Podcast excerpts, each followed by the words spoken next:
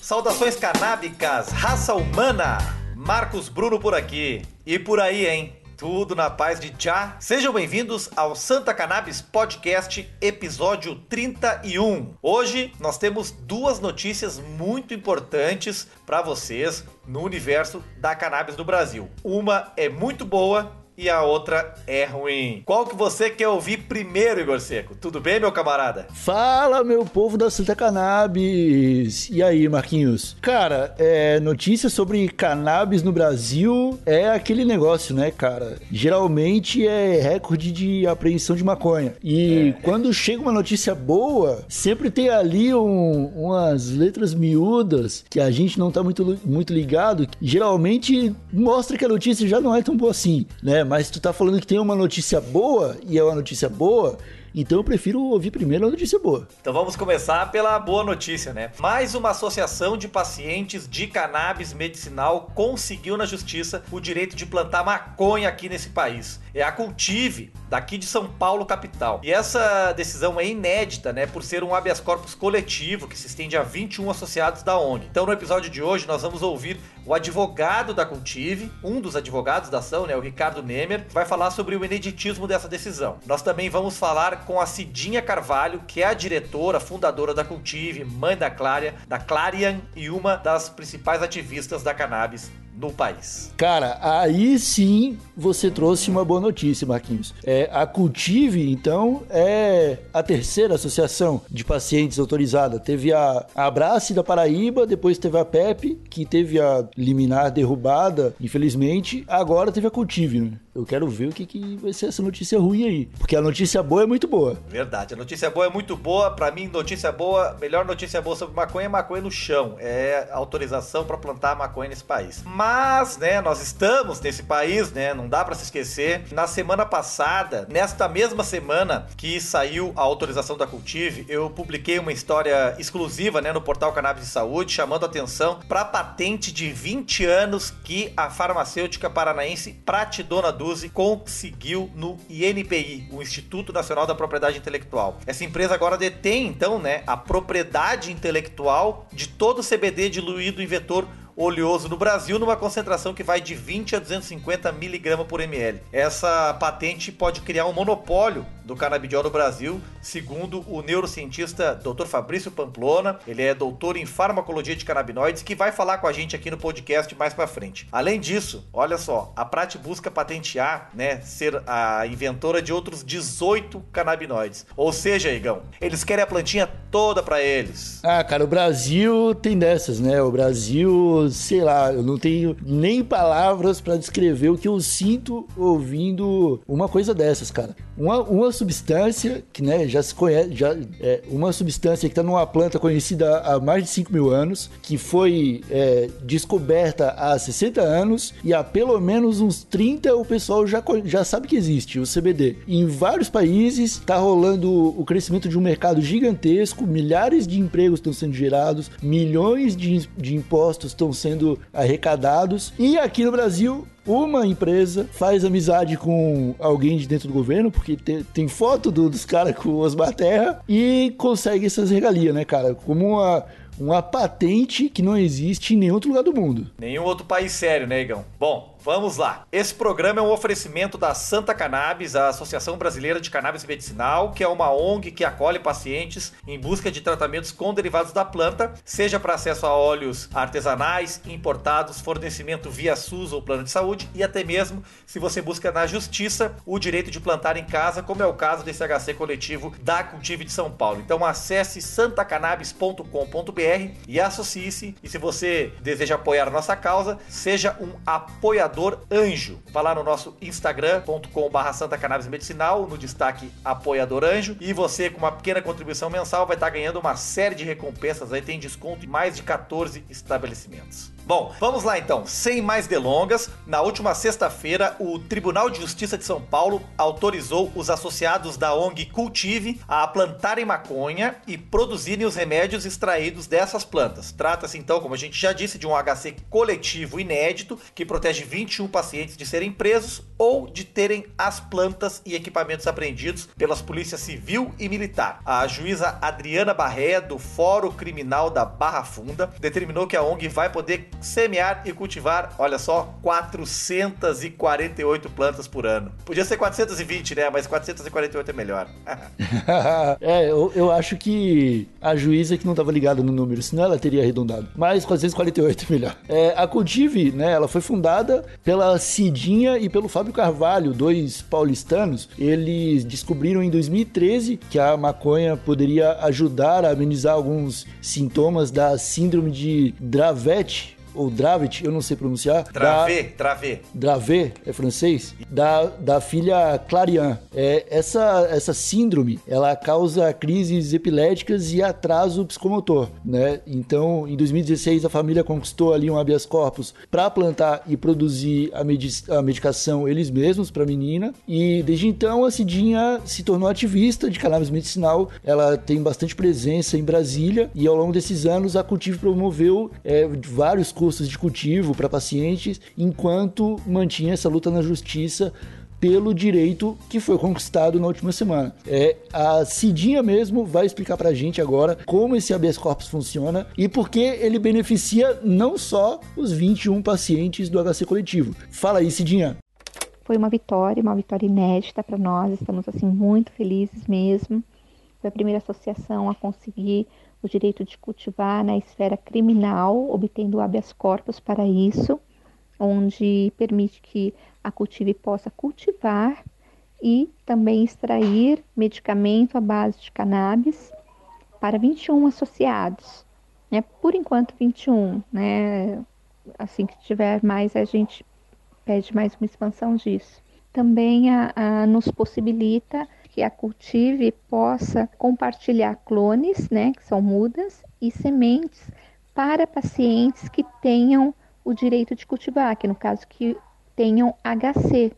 Né? Isso não significa que são os mesmos pacientes, os, os mesmos, mesmos 21 pacientes, mas sim outros qual, quaisquer que tiverem o HC na mão, mesmo que um desses 21 pacientes consigam também. Então, a Cultive pode é, compartilhar essas mudas, sementes legalmente.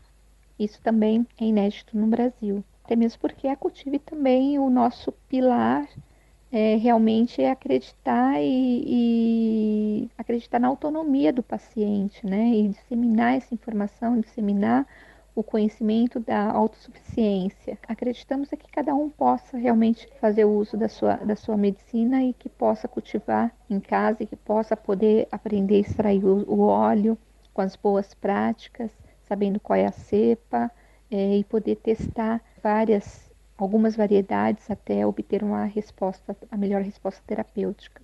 E isso realmente é uma vitória muito grande para nós.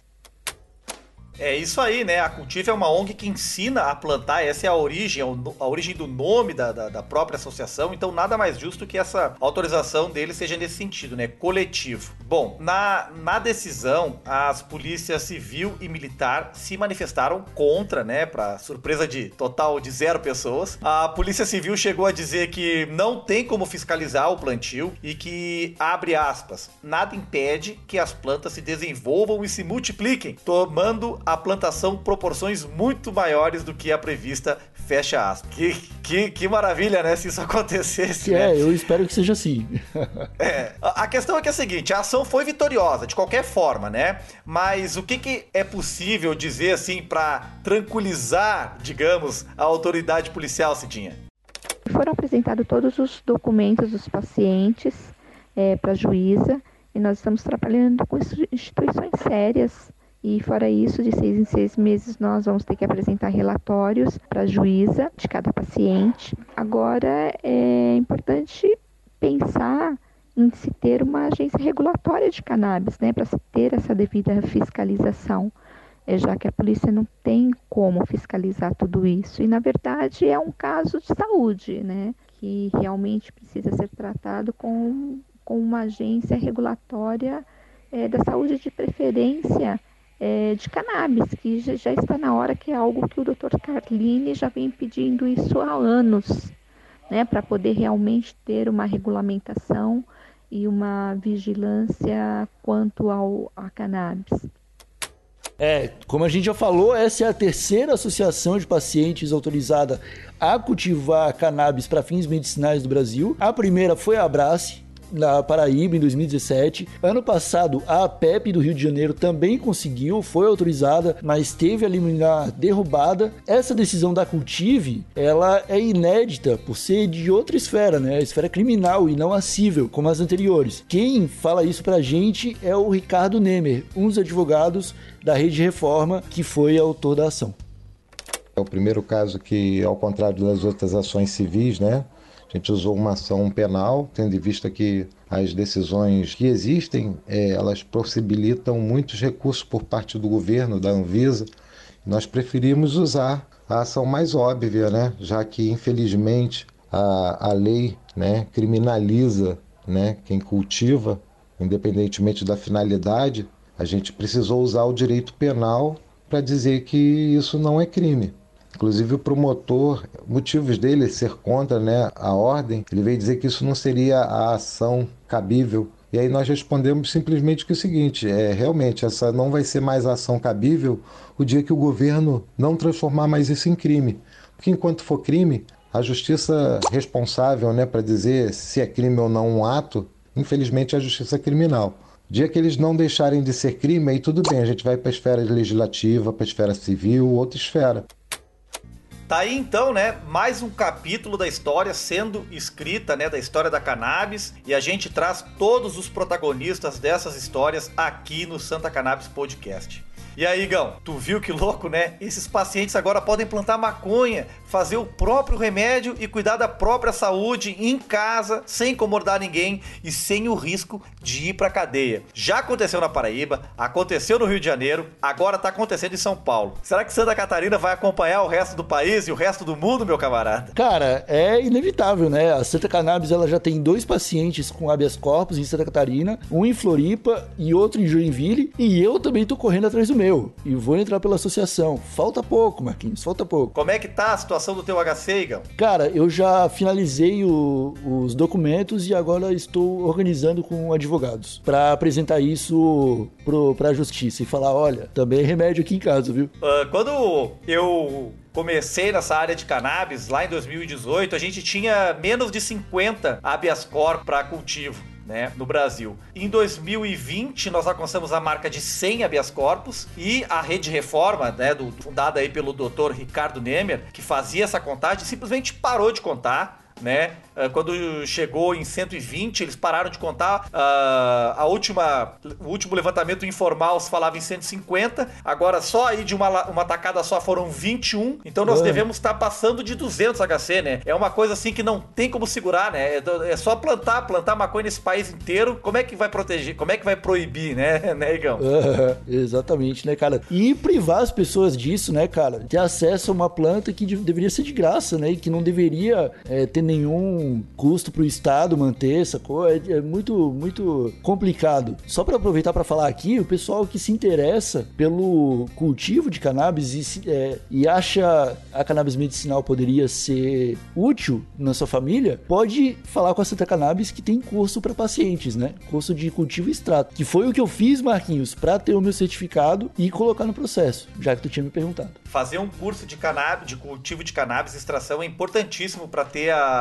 para ser mais um fator positivo, né, para o juiz ou a juíza dar o parecer favorável. Lembrando que dois alunos do curso de cultivo já conseguiram esse, esse direito, né, do curso de cultivo da Santa Cannabis. É, um, um foi no Ceará e outro foi na Bahia. Então, ou seja, a Santa Cannabis é de Santa Catarina, mas pode fazer o curso de qualquer lugar do Brasil é, ajuda e, o Brasil inteiro. e pode, pode conseguir o HC. Né? Além disso, a Santa Cannabis também tem outros dois pacientes com habeas corpus em Santa Catarina, em Floripa e outro em Joinville. Não deveria ser assim, né? Não deveria a pessoa entrar na justiça para buscar o direito de cuidar da própria saúde, mas já que é assim, a gente está furando o proibicionismo dessa forma, né, Igão? De baixo para cima. É o jeito mais fácil no momento, né? Mas torçamos, daqui a pouco tudo muda, cara. Não sei, não sei, porque agora nós vamos para a segunda parte do programa, que é a má notícia, né? Nessa semana eu publiquei essa reportagem exclusiva aí no portal Cannabis e Saúde, né, que é onde eu também trabalho, que é a seguinte: a farmacêutica paranaense Pratidona Duzi, desde junho de 2020, né, de maneira silenciosa, detém uma patente de canabidiol diluído em óleo no Brasil. E agora a empresa reivindica outros 18 canabinoides. O setor, né, teme que essas patentes possam criar um monopólio não só do CBD, mas da cannabis medicinal como um todo no Brasil. É, essa patente aí que o Marquinhos está falando dá a Pratidona Duzi,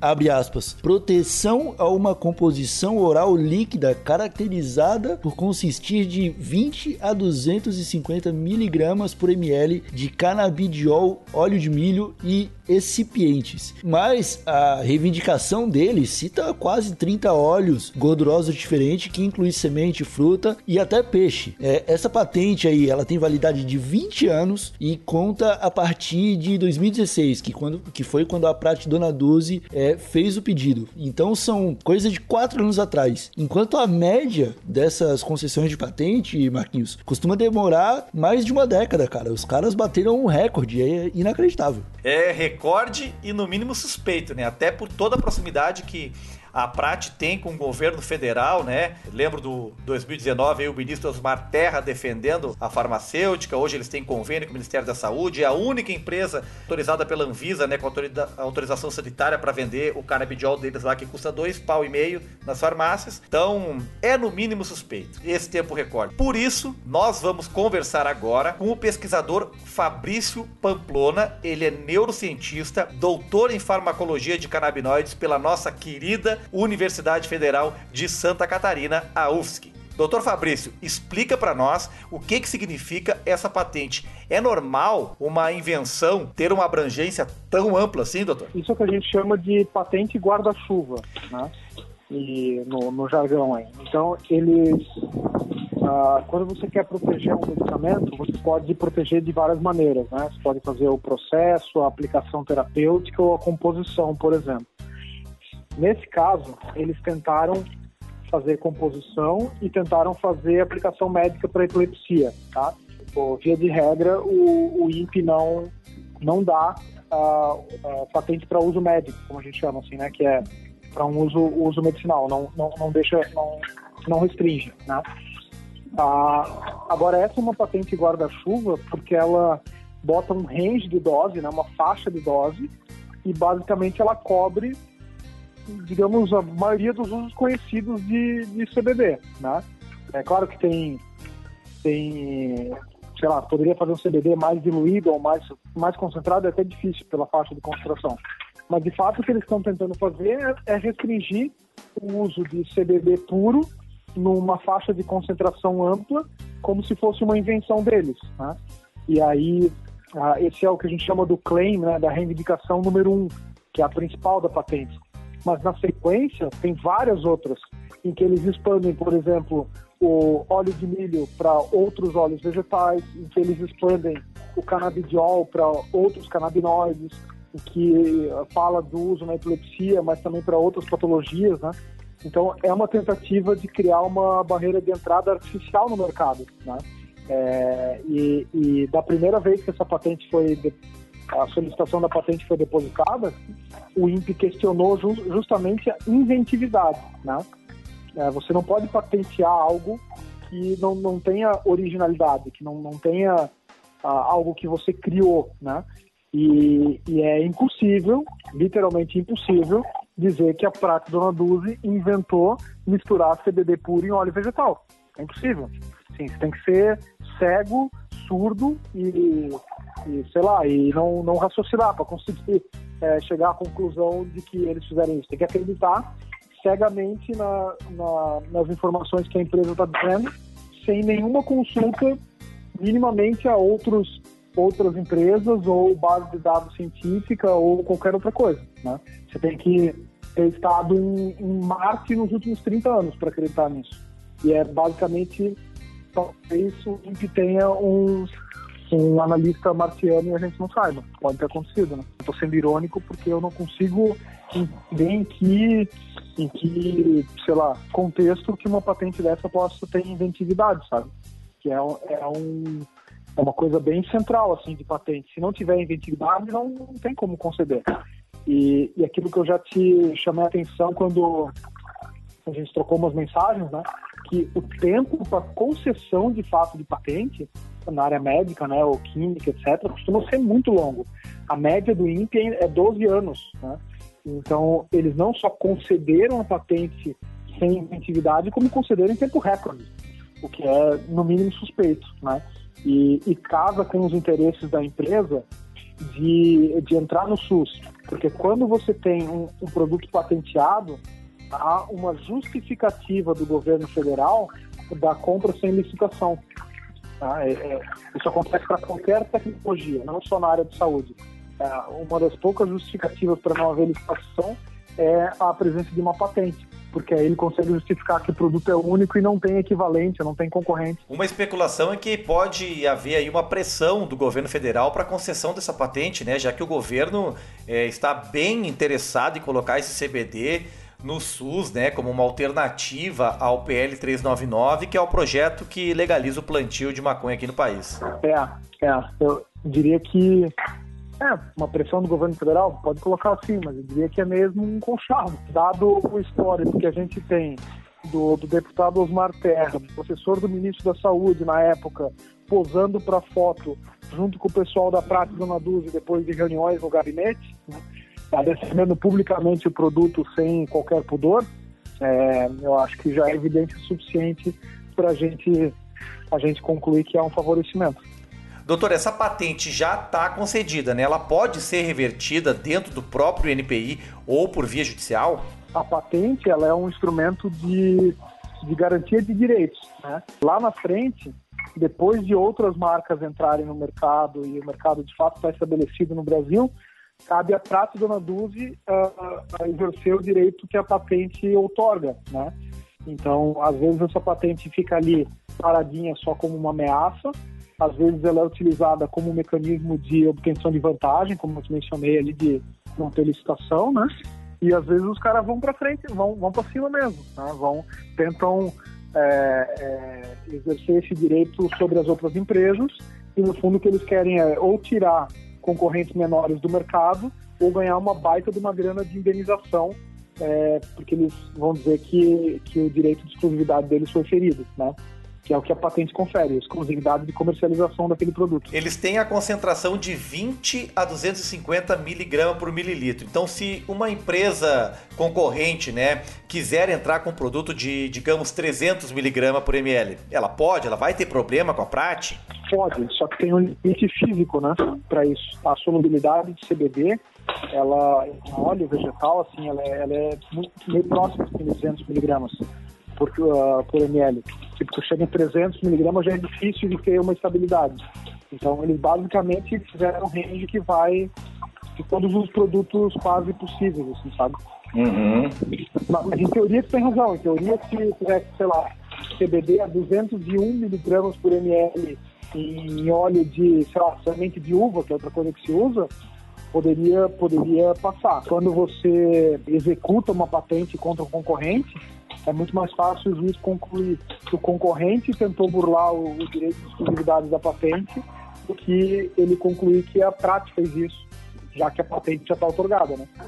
Então, cara, basicamente já concedeu a patente, tá, o direito está garantido, assim, mais ou menos isso. Doutor, tu achas que o Brasil corre o risco de virar um monopólio da Prate Dona Duzi por 20 anos? Não vai acontecer, mas assim, é um instrumento de pressão que eles, que eles têm, né?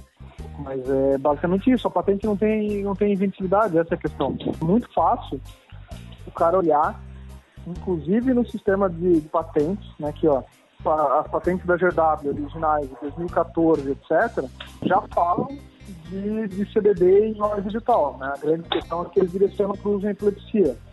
Então, talvez porque o, o, o INPE, o INPE é, considerou que para epilepsia não era não era novo, mas só a composição é, é nova porque tem óleo de milho, sei lá, qualquer exercício de flexibilidade de conceito aí que eles tenham feito para tentar favorecer a empresa. Uhum. É muito estranho, cara. Outra questão.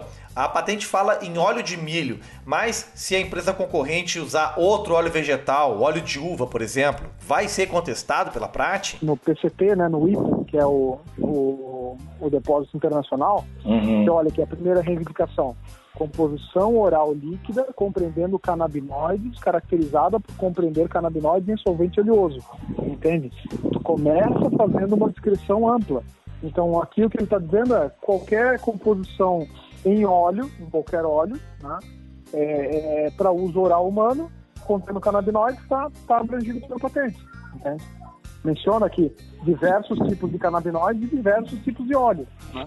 A patente para tentar criar a barreira de entrada eu diria até desleal, né? Bom, além dessa patente, a Prate Dona Dulce está tentando outra patente que engloba aí 18 canabinoides dos 85 canabinoides que se tem conhecimento, né?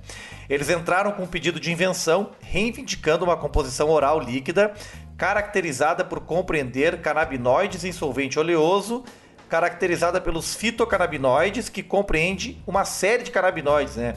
Aí eu, eu listo aqui tetrahidrocannabinol delta 9, tetrahidrocannabinol delta 8, canabinol ácido, canabivarina, canabigerol, canabigerovarin, canabicromeno, entre tantos outros que a gente até agora não ouviu falar. É isso aí, ó. Nesse caso, de 5 a 500 miligramas por ml. É. Com vários óleos. Cara, uhum. uma cara de pau imensa. Como é que alguém vai dizer em sua consciência que foi eles que inventaram isso, cara? Pelo amor de Deus né? É, é, é diferente assim de, de de repente dar uma patente para ah, um processo sintético de obtenção do, do CBD, etc., que são as coisas que eles estão criando de verdade. Né? Bom, doutor Fabrício, deixa eu ler aqui a posição do INPI que ele mandou para mim através do portal Cannabis e Saúde. É, diz o Instituto Nacional da Propriedade Intelectual. À luz do estado da técnica citado no parecer, o INPI entende que a matéria pleiteada na patente atende os requisitos da novidade, atividade inventiva e aplicação industrial. Adicionalmente, a composição de canabidiol protegida está suficientemente descrita na patente de modo a permitir sua reprodução por um técnico no assunto. Importante notar que a patente não confere proteção ao composto canabidiol por si mas há uma composição farmacêutica que compreende o composto canabidiol associado a outros constituintes específicos. O composto canabidiol, um dos princípios ativos da cannabis sativa, é um produto de origem natural e, portanto, não é considerado invenção de acordo com a lei da propriedade intelectual. Tá, então o que, que acontece assim? É... Tentando traduzir para ti, primeiro porque esclarece para as pessoas que não dá para patentear o canabidiol, né? Porque ele é da natureza, não se pode patentear produto de origem natural no Brasil. Segundo, que mostra o seguinte, o que eles patentearam, e para minha surpresa foi considerado com originalidade e atividade inventiva, né, é a, a composição do, do canabidiol em óleo vegetal, que é super simples e obviamente já conhecida, né, no, no jargão do, uh, das patentes se fala que já pertencia ao estado da arte, né, é, e eles devem ter adicionado alguns passos no processo, necessários ou não, né? Às vezes só se adiciona esses passos para mostrar que o processo é diferente, ah, para justamente tentar obter esse aspecto de inventividade. Né? Então, ah, fizeram alguns passos adicionais ou, ou descritos em detalhes ah, para que o IPI é, conseguisse, como é que eu vou dizer, caracterizar essa, esse, essa composição né, do CBD em óleo como algo inventivo, tá? É mais ou menos isso, mas é uma forçação de barra imensa. Eu sei que você me agradece sempre por te ajudar, mas é o contrário, eu também tenho que te agradecer por me dar o espaço, né, cara? E vamos, e vamos seguindo. Valeu. Fabrício Pamplona, neurocientista, empreendedor, doutor em farmacologia de canabinoides. Muito obrigado pela sua participação aqui já pela segunda vez no podcast da Santa Cannabis. Então é isso, né, Igão? No mundo desenvolvido hoje existe um mercado bilionário de cannabis medicinal e adulta, né, que gera bilhões postos e milhares de empregos em diversas áreas, mas principalmente traz qualidade de vida para os pacientes. Enquanto isso, no Brasil, que não é para amadores, uma única empresa, amiguinha do governo, ganha essa benesse que é essa patente guarda-chuva. Tá surpresa? Cara, eu tô, né? Porque eu achei que a mamata ia acabar, Marquinhos. Pois é, foi o que nos contaram, né? Ah, cara, ah, isso aí, né? Os caras, sei lá, tiveram um caminho fácil para conseguir essa patente e eles vão tentar usufruir disso, né? Eu é, prefiro deixar eles comemorarem, porque eu acho que isso aí não vai durar muito. Eu acho que, velho, não tem como as pessoas olharem para isso e acharem que tá tudo bem. No, tipo, 20 anos de patente em cima de uma substância que cresce de uma planta e você ser a única do mercado é meio complicado. Eu acredito em justiça, apesar de tudo, e torço por ela apesar de não ser tão otimista. Mas se eu tô surpreso, tô surpreso. Doutor Emílio Figueiredo, parceiro do Ricardo Never, também um dos fundadores da Rede Reforma, acaba de me mandar um WhatsApp aqui. Vamos violar essas patentes com o maior prazer.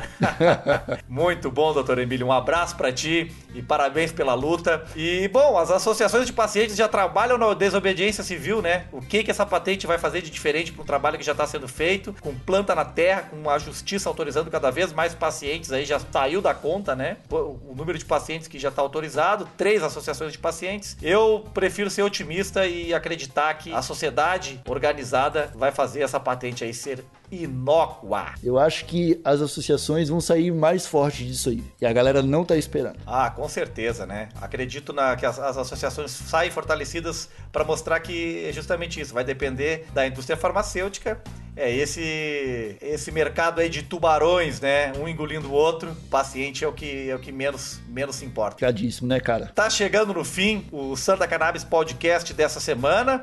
Como vocês viram aí, a gente fez um programa duplo, digamos assim, né? Repercutimos a autorização da Cultive de plantar cannabis, depois trouxemos aí o Dr. Fabrício Pamplona, referência, né, no, no, na ciência da, da cannabis medicinal no Brasil. Espero que vocês tenham gostado. Lembrando que esse programa é um oferecimento da Santa Cannabis, a Associação Brasileira de Cannabis Medicinal, que é uma ONG que acolhe pacientes em busca de tratamentos com derivados da planta, seja para acesso a óleos artesanais importados, para fornecimento via SUS, plano de saúde e até mesmo se você busca na justiça o direito de plantar em casa. Acesse santacannabis.com.br e associe-se. E se você apoia a causa, né? A gente tem a campanha do apoiador anjo. São lá 14 recompensas, tem desconto em várias lojas diferentes, loja de cultivo, loja de roupa, escola de surf, até pós-graduação tem desconto lá lá. O curso de, de cultivo e extração também tem desconto de 30% e com uma contribuiçãozinha ali de 18 reais você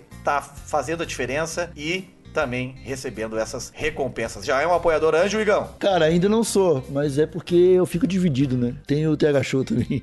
mas eu dei uma olhada, mas eu dei uma olhada lá e o apoio esse tem muita coisa boa. Os descontos que você já falou e brindes, né, cara? O pessoal gosta de brindes. Não com tem como certeza. não ser feliz com brindes. Mês que vem nós vamos sortear mais o kit completo, camiseta, boné, bolsa e vem aí um kit para quem conhece os produtos da Santa Cannabis. A loja vai ser totalmente reformulada. Associe-se lá, quer dizer, apoie, né, para ganhar o sorteio de brindes.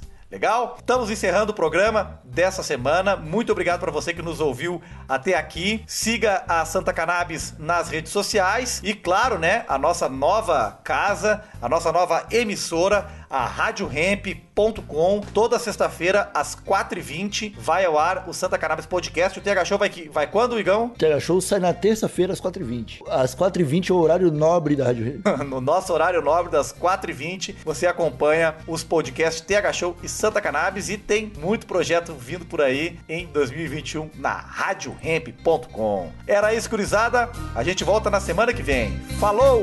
Falou!